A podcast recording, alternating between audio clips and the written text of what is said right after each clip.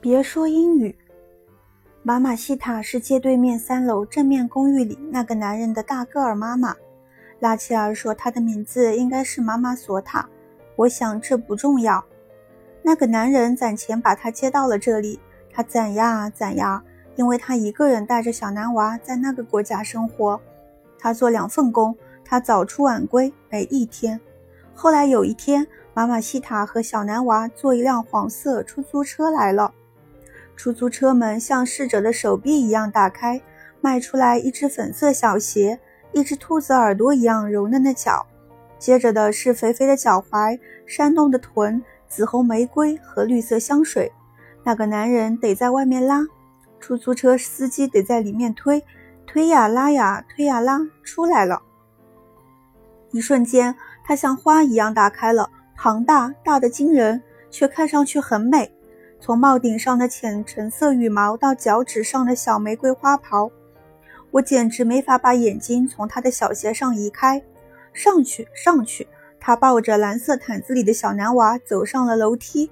男人拎着他的衣箱、紫色帽盒、十几盒缎面高跟鞋，然后我们就看不到他了。有人说是因为他太胖，有人说是因为那三层楼梯，可我认为他不出来是因为害怕说英语。可能是这样的，因为他只知道八个单词。房东来的时候，他知道说他不在。如果是别的人去，他就会说别说英语，还有见鬼。我不知道他从哪里学的这个，但我听他说过一次，感到很惊讶。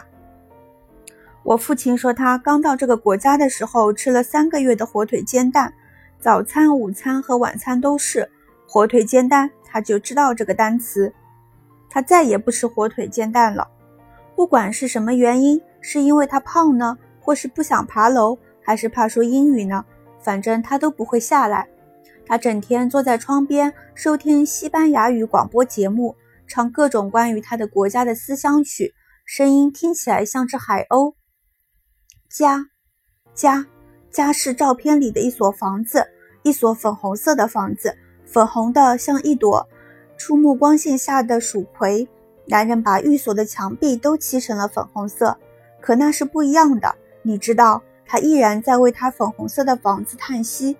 后来我想，他哭了，是我，我会的。有时男人厌烦了，他嘶喊起来，整条街都能听到。哎，他说他很伤心。哦，他说再也不喊了。哎，什么时候？什么时候？什么时候？他问。哎。